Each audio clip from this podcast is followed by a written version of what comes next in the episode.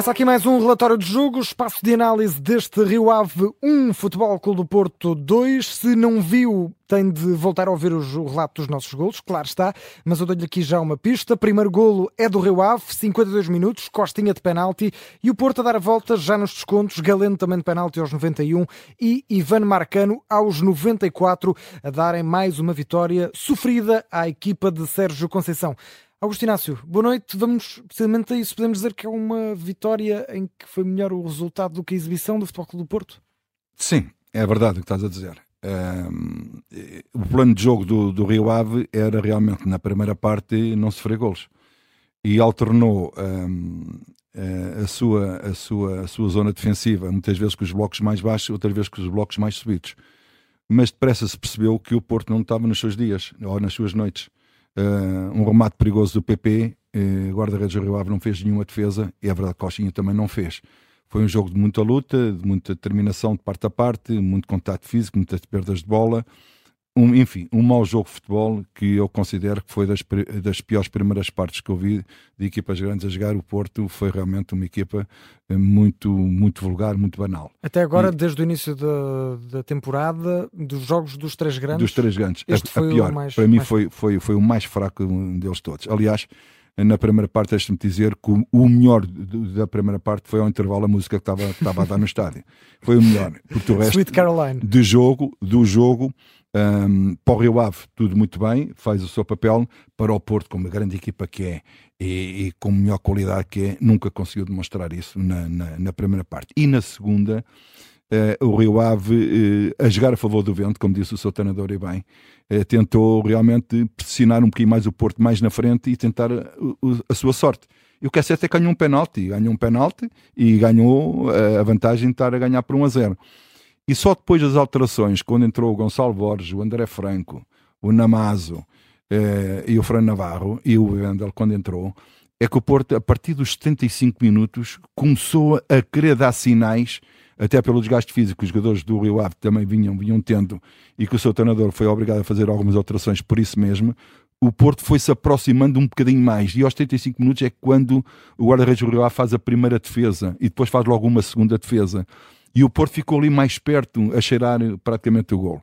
E o Porto, hum, pronto, já, já falámos sobre isso, o Porto sentiu naquela altura que era possível pelo menos empatar o jogo.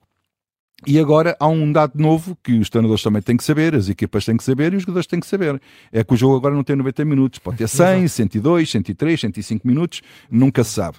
E o Porto, aos 90 minutos, ganha uma grande penalidade através de um, de um criativo que só um criativo é que podia fazer uma jogada daquelas e ganha uma grande penalidade.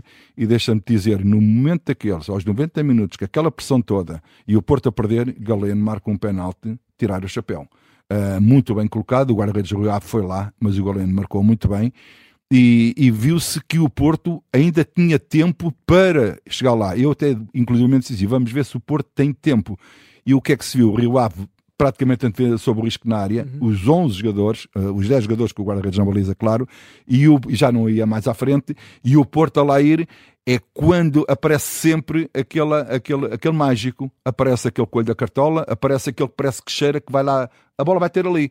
E o André Franco, que é canhoto, faz um grande cruzamento com o pé direito e apareceu o tal Marcano tu dizes que é o Coates do, do, do Porto. É, foi, o, Coates, foi mas o, o Coates é o jogador de cabeça, mas este é melhor que os pés a sim, finalizar. Sim, sim, é, e o Marcano faz o golo e estou convicto se houvesse mais tempo e mais minutos, o Porto acabia por marcar mais, porque o Porto já estava numa avalanche ofensiva tão grande e o Rio Ave já estava tão encostado às cordas que já não tinha forças para chegar Sim, à frente. Sim, notava-se que tinha quebrado também. Já tinha quebrado fisicamente. E o Porto acaba por ganhar. Uh, dizer que é o resultado injusto, uh, o empate era o melhor, não quer dizer. O Porto acaba por ganhar bem pela reação Uh, e, e, e, o seu treinador do Rio Ave disse, e bem, falta mais qualquer coisa ao Rio Ave. E estas equipas pequenas, eu já, já tenho equipas pequenas, normalmente é assim, está 1 a 0, levas o gol aos 90 minutos, é um baque interiormente, claro. não só individualmente, como coletivamente, e como quem diz assim, epá, mesmo a acabar. Só que mesmo a acabar ainda, atenção, está 1 a 1, Ainda é um resultado positivo, 1 um, um, mas o Porto é muito mais força e conseguiu ganhar e o Porto acaba por ganhar bem num jogo em que os três pontos foi o mais importante, mas com uma exibição horrível, horrível, horrível na primeira parte. Disseste, eh, e até da tua experiência, não é? Já, já treinaste imensos clubes no nosso, do nosso campeonato, uns maiores, outros mais pequenos em termos de dimensão. O Luís Freire, na antevisão do jogo, disse que tinha um plano. Disse que tinha um plano para defrontar o Porto. Conseguiste perceber o plano e achas que foi o plano certo, tendo em conta que também o Rio Ave esteve grande parte do jogo em vantagem, bem mais do que esteve o Futebol Clube Porto. Achas que esse plano de Luís Freire, tendo em conta as armas que tem, até porque, uh, e acho que não o mencionámos durante a emissão, o Rio Ave este ano está proibido de contratar jogadores, de registar novos jogadores pela FIFA. Ou seja, está, está a jogar com o mesmo plantel, de certa forma, da época passada. É como a Boa Vista. Pois, Também não pode contratar jogadores, mas o Luís Freire está a fazer um trabalho fantástico no Rio Ave a equipa é competente e é competitiva, mas claramente contra estas equipas assim grandes, um, mesmo que tu empates o jogo, é sempre um grande resultado, claro. uh, pelas carências que o Rio Ave também, também tem. Mas o plano de jogo, eu, eu percebi o plano de jogo. O plano de jogo era, na primeira parte, não sofrer golos e na segunda parte, tentar chegar à frente do marcador em relação ao Porto, que aí tinha muito mais possibilidades de ganhar, pelo menos de não perder o jogo. E o que é certo é que o Rio Ave conseguiu ir para o intervalo 0 a 0 com poucos remates à baliza, dois do Rio Ave, dois do Porto, praticamente uma luta constante na zona central do, do terreno, no meio campo.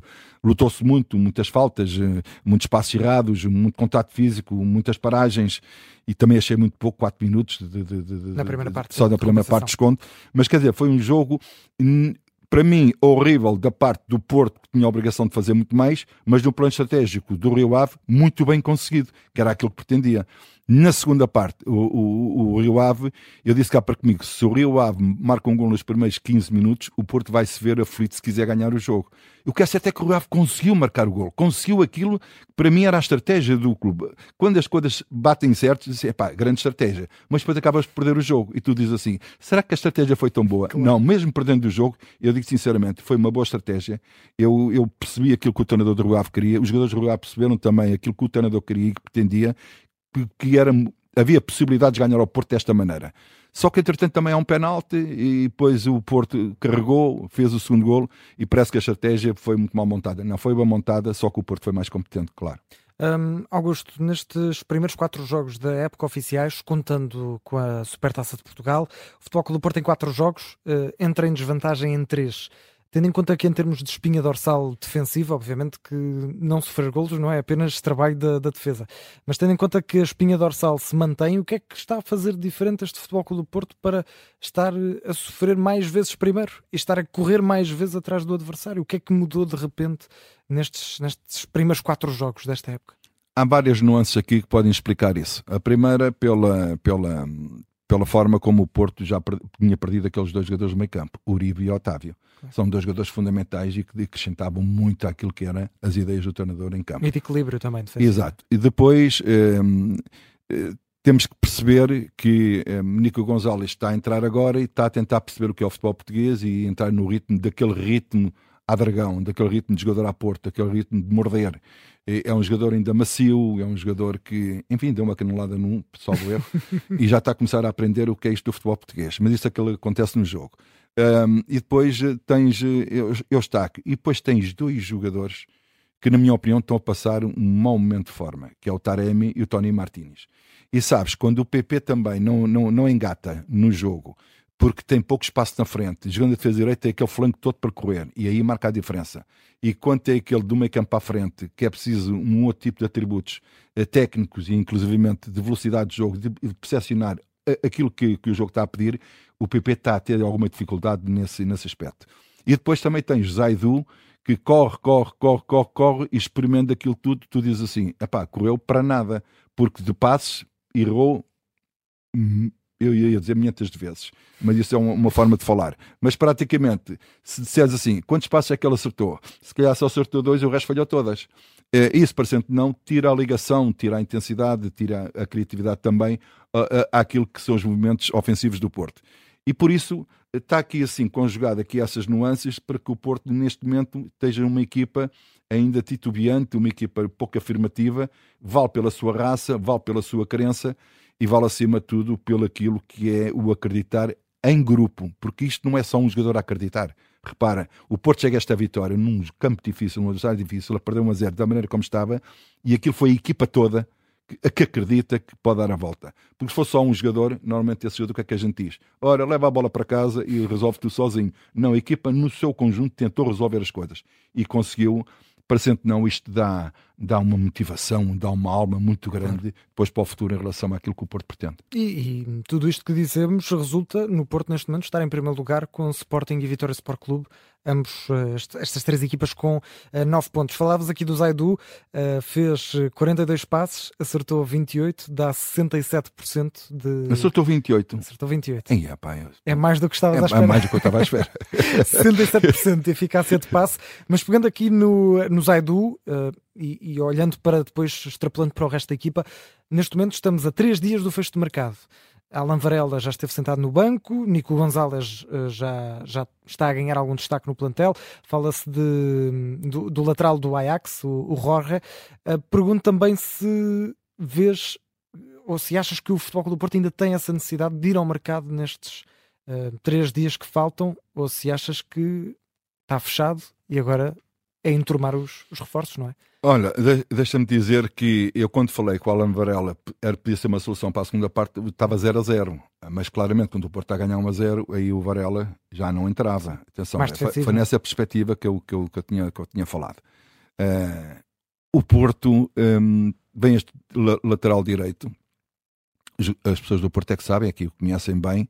Não sei se ele vai acrescentar muito àquilo que é a parte defensiva do Porto, mas uh, uh, acho que o Porto precisa de mais um extremo criativo, porque o Gonçalo Borges é criativo, Galeno é um jogador mais de força, embora tenha alguma técnica, mas, mas eu digo aquele extremo à, à, maneira antiga, o Porto não tem, só tem Gonçalo Borges, e acho que faria mais falta, é por isso que o Porto parece que quer o regresso Francisco Conceição, para abanar o jogo. Claro. Neste tipo de jogos, para abanar. Foi o que o Gonçalo fez, foi abanar o jogo eh, e podia ter feito também, inclusive, o gol. E o Francisco Conceição encaixa bem nisto, porque abana muito o jogo e, e, e, provoca muitos estragos às vezes, principalmente quando as equipas adversárias estão mais cansadas defensivamente, é preciso um tipo de jogador que agite o jogo. E acho que faz falta ao Porto um esse tipo de jogador. E também eh, que o, o Taremi, eh, enfim, que acaba esta, esta novela do sai não sai, porque o Taremi um, nem é carne nem é peixe, como eu costumo dizer. nem defende, nem ataca, nem cria desequilíbrios. Enfim, não é este Taremi que o Porto precisa, precisa do Taremi do ano passado e quando acabar este, este registro das inscrições uhum. e se o Taremi não sair, acho que vamos ter um outro Taremi e tu vais ver a diferença. Olha aquilo que eu estou-te a dizer. Vamos, vamos, vamos esperar e, e, até porque este ano é para ficares connosco, portanto, durante a época toda, espero, espero muito bem ainda ter tempo para fazer esse, esse ajuste de contas contigo. Sim, senhor. Agostinho Inácio, vamos fechar este relatório do jogo. Uh, falta saber o melhor e o pior, na tua opinião, desta partida. O pior, acredito que já saiba. Pois. O melhor foi a música do intervalo. vamos lá, o melhor pior. Vamos ao pior. O pior, a primeira parte do Porto. Uh, fraca para um clube grande como aquele. Esperava-se realmente que o Porto, pelo menos, jogasse melhor. Uh, o Porto foi uma equipa vulgaríssima na primeira parte e que deu todas as oportunidades do Rio Ave estar descansado em relação àquilo que estava a passar no jogo. Por isso, pior claramente uh, a primeira parte do Porto. O melhor, a reação do Porto nos últimos, a partir dos 75 minutos, a crença que teve, eh, Costinha do lado do Rio Ave, acho que fez um jogo extraordinário, fantástico, também marcou o penalti e também não é fácil marcar naquela altura. Para ficar debaixo do olho de Sérgio Conceição? Exatamente. E claro, uh, o maior de todos eles, Marcano, o, o homem que resolve, resolveu com o Farense, resolveu com, agora com o Rio Ave, é, é um jogador extra, é o joker extra que está dentro do campo e pode marcar a diferença em termos ofensivos e lá estava ele a dar a vitória ao Porto. E marcou novamente, é o segundo gol de Ivan Marcano nesta temporada ao serviço do Futebol Clube do Porto, defesa com mais golos da história dos azuis e brancos.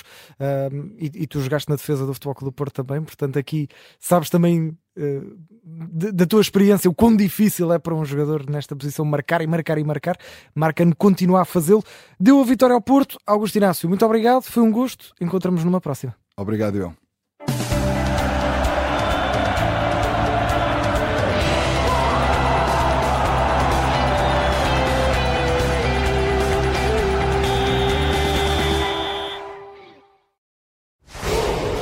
Rádio Observador. Desporto.